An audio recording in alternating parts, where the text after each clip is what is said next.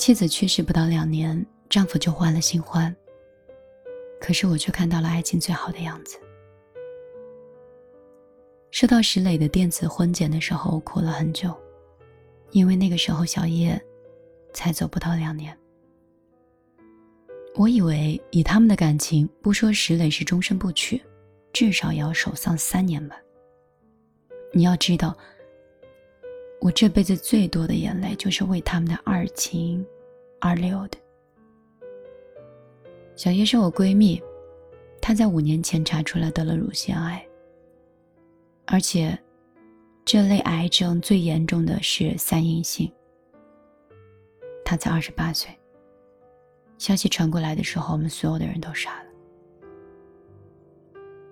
但是她的丈夫石磊，在一个星期内办了两件大事儿：一，辞职；二，卖掉房子。从那天开始，每天二十四小时，贴身陪护。夫妻本是同林鸟，大难临头，石磊做的所有的一切，让我们这些亲戚是感慨不已。小叶做了手术之后，石磊白天晚上都是陪护，因为他觉得把小叶交给谁都不放心。晚上他怕睡熟了，小叶有什么动静他听不到，他就把自己的一只手和小叶的拴在一起。只要小叶稍微一动，他就醒。经过化疗，小叶的头发全部掉了，石磊也剃了一个光头。为了逗小叶开心。他在家里穿着小叶的裙子，一边唱一边跳。跟着我，左手右手一个慢动作。当小叶把这个视频发给我的时候，我跟我老公都看哭了。我们北方的冬天漫长枯燥，而小叶的身体又不能远行。于是石磊在租来的房子里种满了绿植。他们在网上搜索各种养护的经验，呵护着一世的绿杨盎然。有一天，心细的小叶说家里有一盆草不见了，他就问石磊：“那个草去哪里了？”石磊去了邻居家把它领回来。原来那只草得了病，样子有点枯黄。石磊不想让他看到这个颜色，他只希望他的世界里满眼新绿，目光所及皆是生机。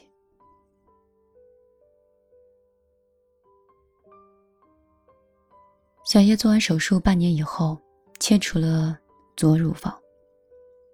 在石磊的照顾下，他自我感觉良好。石磊也开始找工作，他们开始制定人生的第二个规划，生一个宝宝。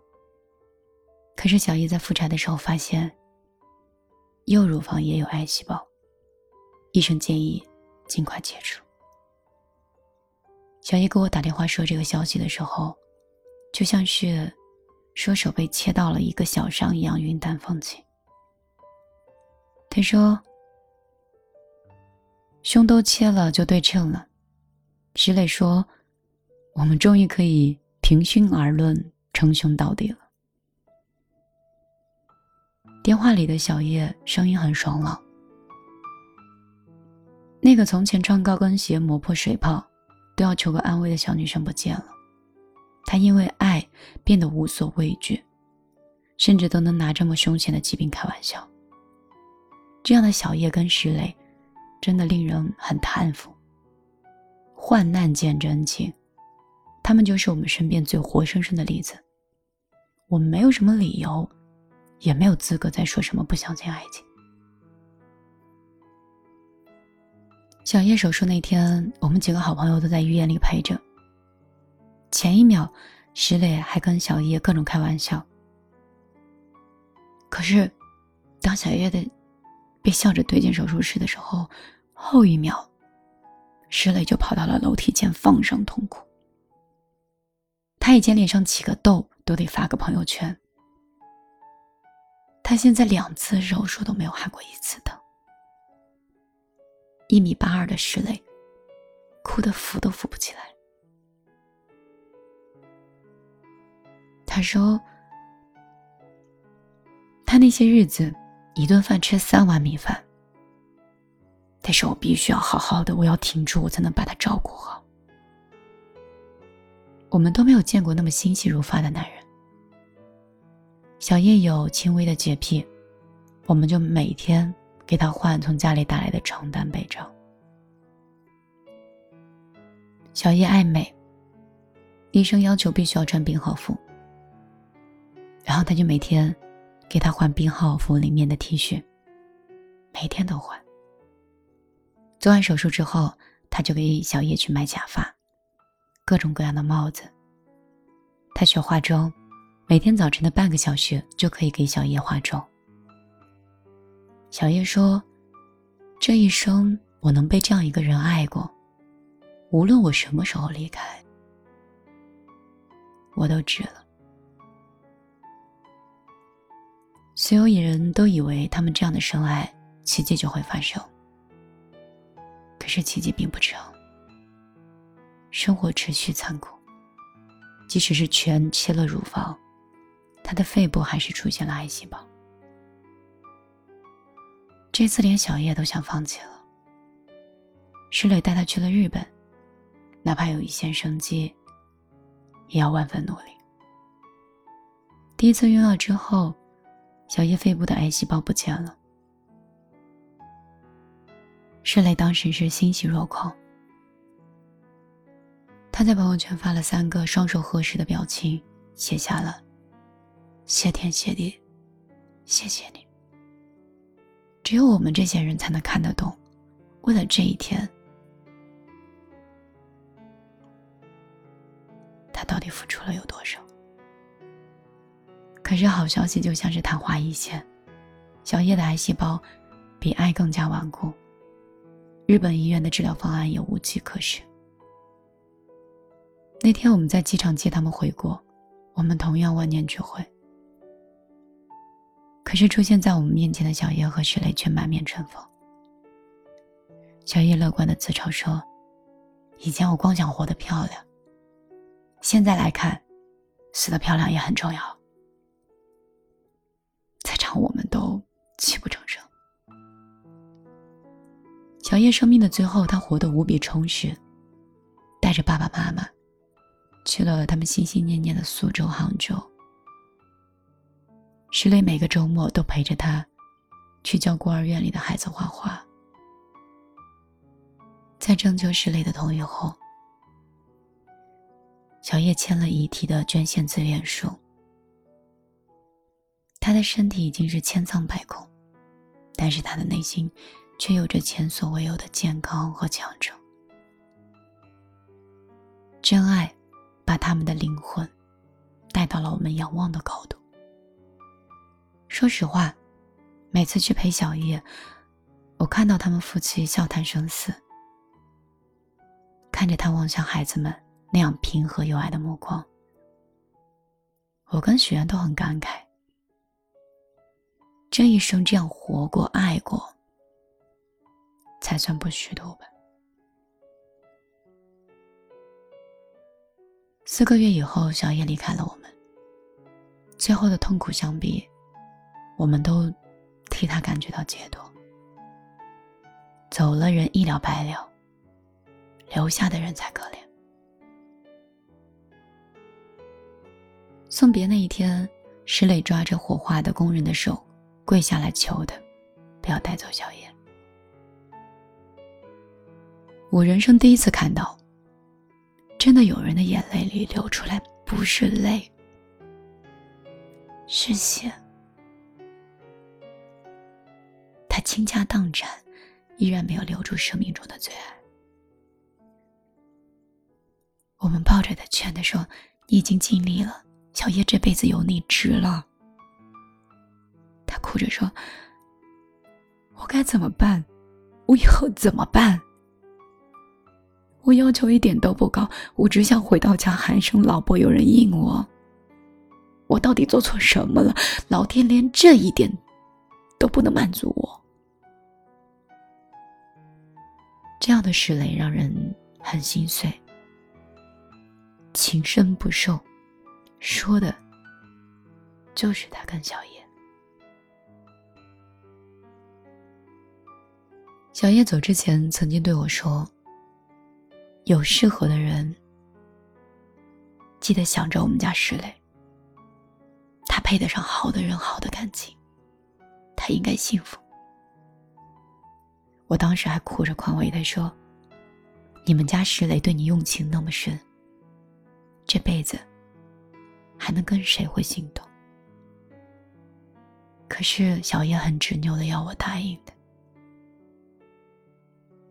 在那样的情境之下的托付，我无法不答应。我本没想着石磊会为小叶此生终身不娶，但是，我怎么都没有想到，小叶才走不到两年，他都要结婚了。有一股恶意在我心里憋着，男人果然都是渣男大猪蹄子。我很想发个朋友圈，含沙射影的配上四个字：“薄情寡义。”那四个字，我写了又写，删了又删，最终还是没有发出去。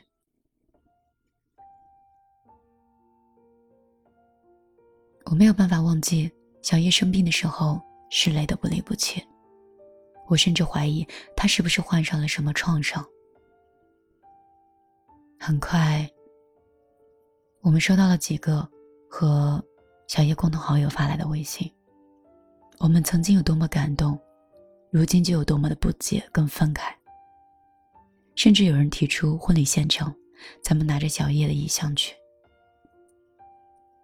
天要下雨，丧偶的人要再婚，这本天经地义。可是，他可不可以再等一等？整整一天，我心里五味杂陈，没有想好如何去回复石磊的请柬。是痛骂，还是假意的祝福？我最担心的还是，万一小叶的父母知道这件事情，该有多难过。于是到周末的时候，我和许愿开车去了小叶的老家。一想到小叶已经不在人世，再想到石磊马上跟别人要新婚燕尔。我忧心忡忡。三个小时之后，我到了小叶的爸妈所在的县城。上楼敲门，他爸妈居然不在家。左等右等，一直到晚上六点钟才看到他们的身影。叔叔身上背的是萨克斯，阿姨手里拎的是轮滑。这跟我半年前来看他们的状态完全不一样。看到我们。两个人特别高兴，急忙进屋给我们做他们拿手的炸酱面。吃完饭之后，我跟许岩搜肠刮肚，也不知道怎么开口。最后，叔叔直接点题说：“石磊要结婚这事儿，你们知道了吧？”我眼睛一红，许岩支支吾吾。可是叔叔一边倒茶一边说。他是最先把这个事儿啊，告诉我跟你阿姨的，是个好事儿，我支持的。原来石磊大年初一的时候来给叔叔阿姨拜年，没隔几天又来了一次。叔叔阿姨一看他就知道有心事。追问之下，石磊坦白，他被一个叫李欣的女孩表白。女孩当年在孤儿院做义工。看到了石磊和小叶神仙眷侣的样子。小叶去世之后，石磊几乎每个周末都来看望孩子。李欣就爱上石磊，但是石磊没有那个心思。直到有一天，李欣公然向石磊示爱。他说：“你是经历过生离死别的人，你比任何人都清楚。”来日并不方长是什么意思？如果你也喜欢我，你就别犹豫了。如果你不喜欢，我也就不打扰就那么一句，来日并不方长，把石磊说哭了。他想让自己好好活下去，也想给自己一次依然可以得到幸福的机会。可是这一切太快了。爱情与非议，情深意重和薄情寡义。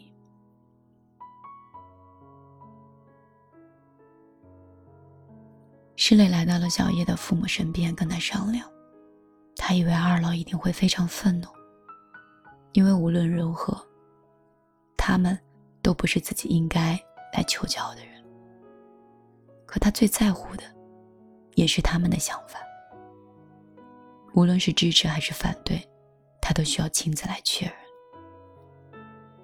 只是没有想到，小叶的爸妈对他说的是：“小叶生前你已经做到了极致，给了他最好的爱跟陪伴。如果他现在走了快两年了，你觉得那姑娘适合，我们坚持支持。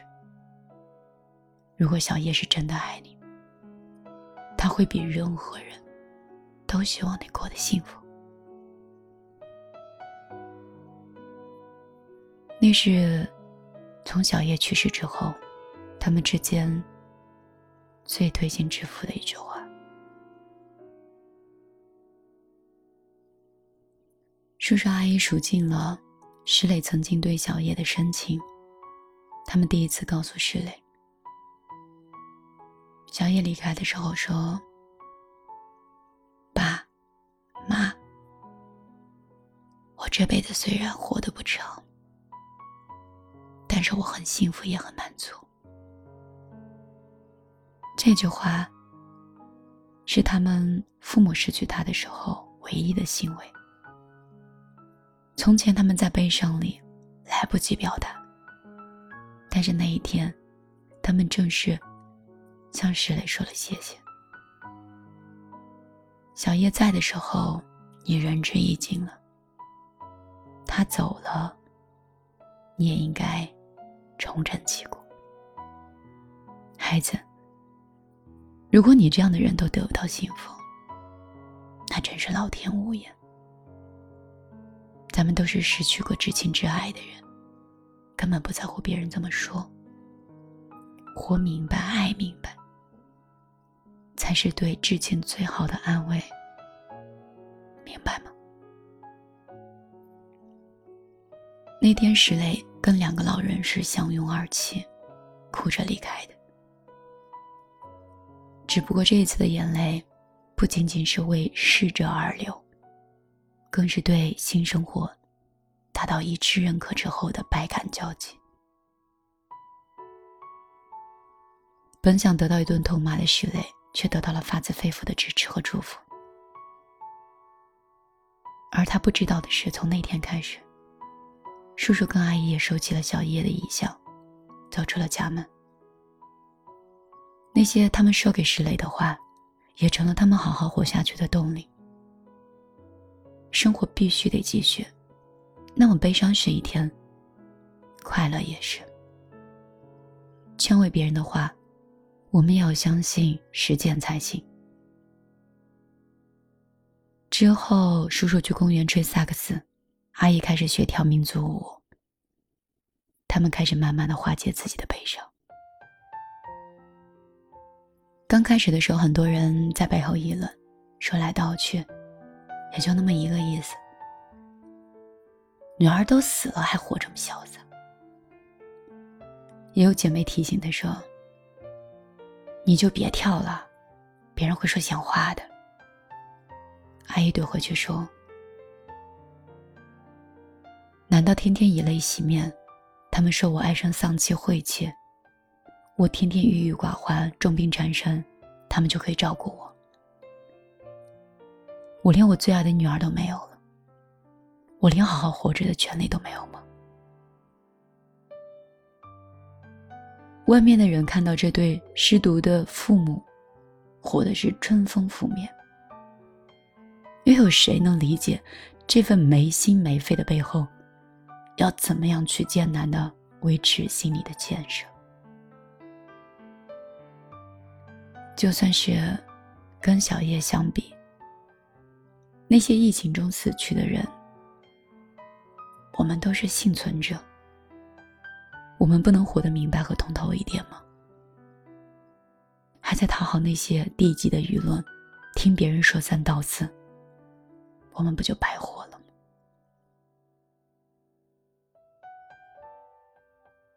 叔叔阿姨的话让我跟许愿都低下了头。我们不就是那些低级舆论的帮凶吗？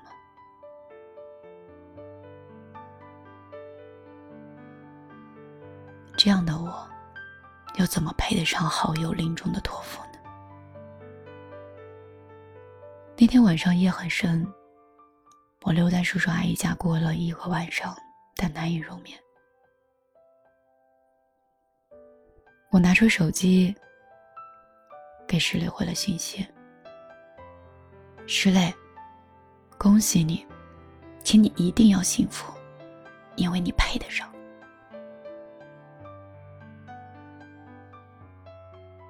许言是回了语音。哥们儿，结婚有啥需要帮忙的不？我和我老婆，要车出车，要人出人。石磊秒回了我们三个拥抱。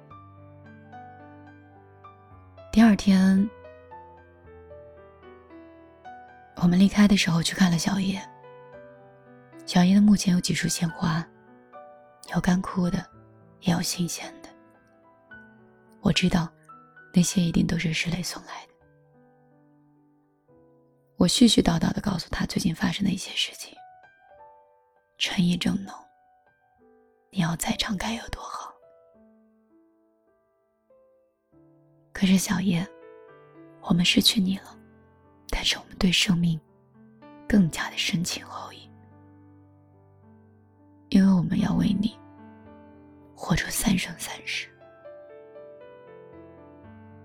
就像你最后的那条朋友圈所言：“去光荣的受伤，去勇敢的愈合，愿意这样期待我们的生命直到尽头。”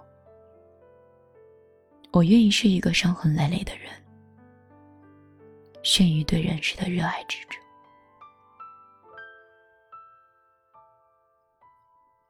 那句话当时我没有看懂，但是现在懂了。我又可以做回你的知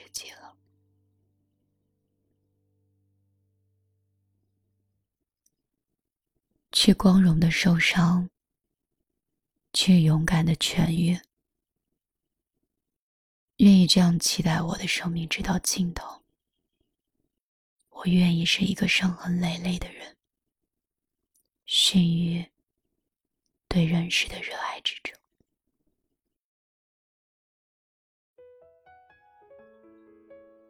感谢你愿意花二十分钟的时间。陪我一起读完了这个故事。不知道你们是否能在这样的音乐和这样的文字，以及这样的故事里找到一种力量？好像有很久没有找到自己，也困惑，不知道如何取舍和如何进退。曾经的我，大脑清醒，知道对错。也知道自己想要的。后来在乱世里待了很久，忘记读书，失去了阅读习惯和记录习惯，居然变得不太像米粒。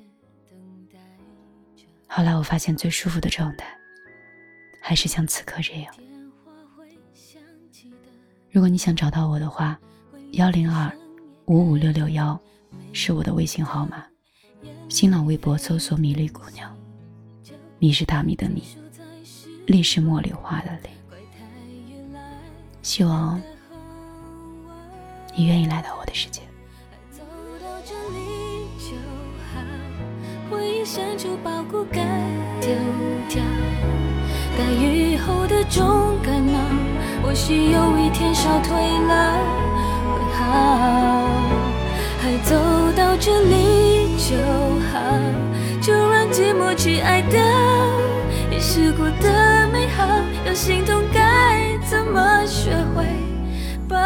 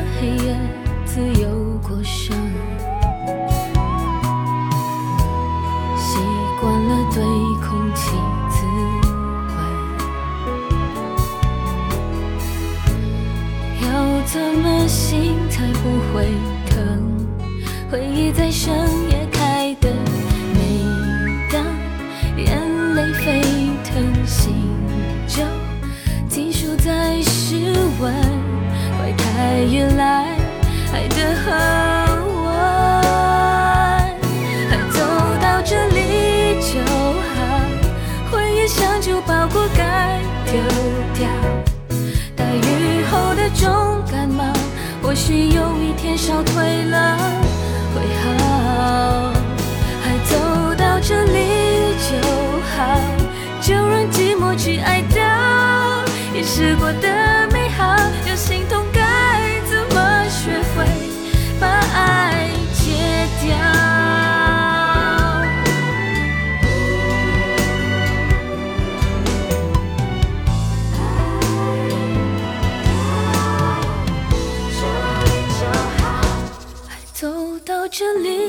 就好，回忆像旧包裹该丢掉。大雨后的重感冒，或许有一天烧退了会好。还走到这里就好，时间是一条轨道，